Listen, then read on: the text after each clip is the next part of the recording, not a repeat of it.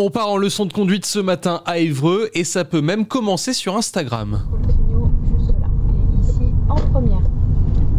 Obligatoirement, dès que tu rentres dans un parking, c'est toujours en première. L'extrait vidéo vient du compte Instagram de l'auto-école du ciné à Évreux, lancé au départ pour faire de petits postes d'élèves ayant obtenu le permis. Il sert aujourd'hui à publier des extraits vidéo de leçons de conduite à portée pédagogique. C'est une caméra embarquée, donc ça fait toute la leçon. Emmanuel Saget, gérante et monitrice de l'auto-école du ciné. Quand je rentre chez moi, je regarde et je mets euh, ce qui est intéressant ou ce qui est rigolo ou quelque chose qui peut leur apporter, euh, les faire travailler un petit peu plus chez eux. Des situations, euh, des manœuvres surtout ça les rassure d'avoir des manœuvres, les points de repère, parce que souvent ils s'en rappellent plus trop.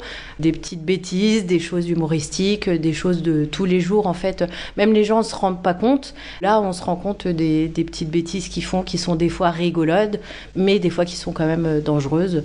Euh, puis voilà, pour éviter euh, de refaire les mêmes erreurs. Pour la monitrice, c'est aussi une façon de ramener à la conduite des élèves qu'elle sent parfois désintéressés. Moi, ça fait 17 ans que je fais ça. Tous les 5 ans, on sent le niveau des élèves qui baisse quand même ça les intéresse plus comme, euh, comme nous. Donc, la voiture qui, est ouais, qui est complètement différent. Donc ça, on le ressent à hein, nous. On les fait conduire à peu près 3 heures par semaine, c'est peu.